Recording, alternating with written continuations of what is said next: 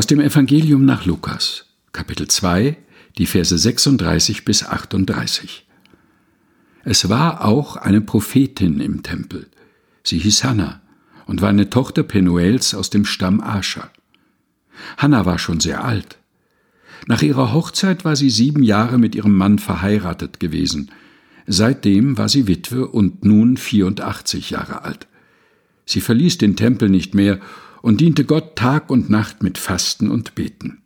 Jetzt kam sie dazu und lobte Gott. Dann erzählte sie allen von dem Kind, die auf die Rettung Jerusalems warteten.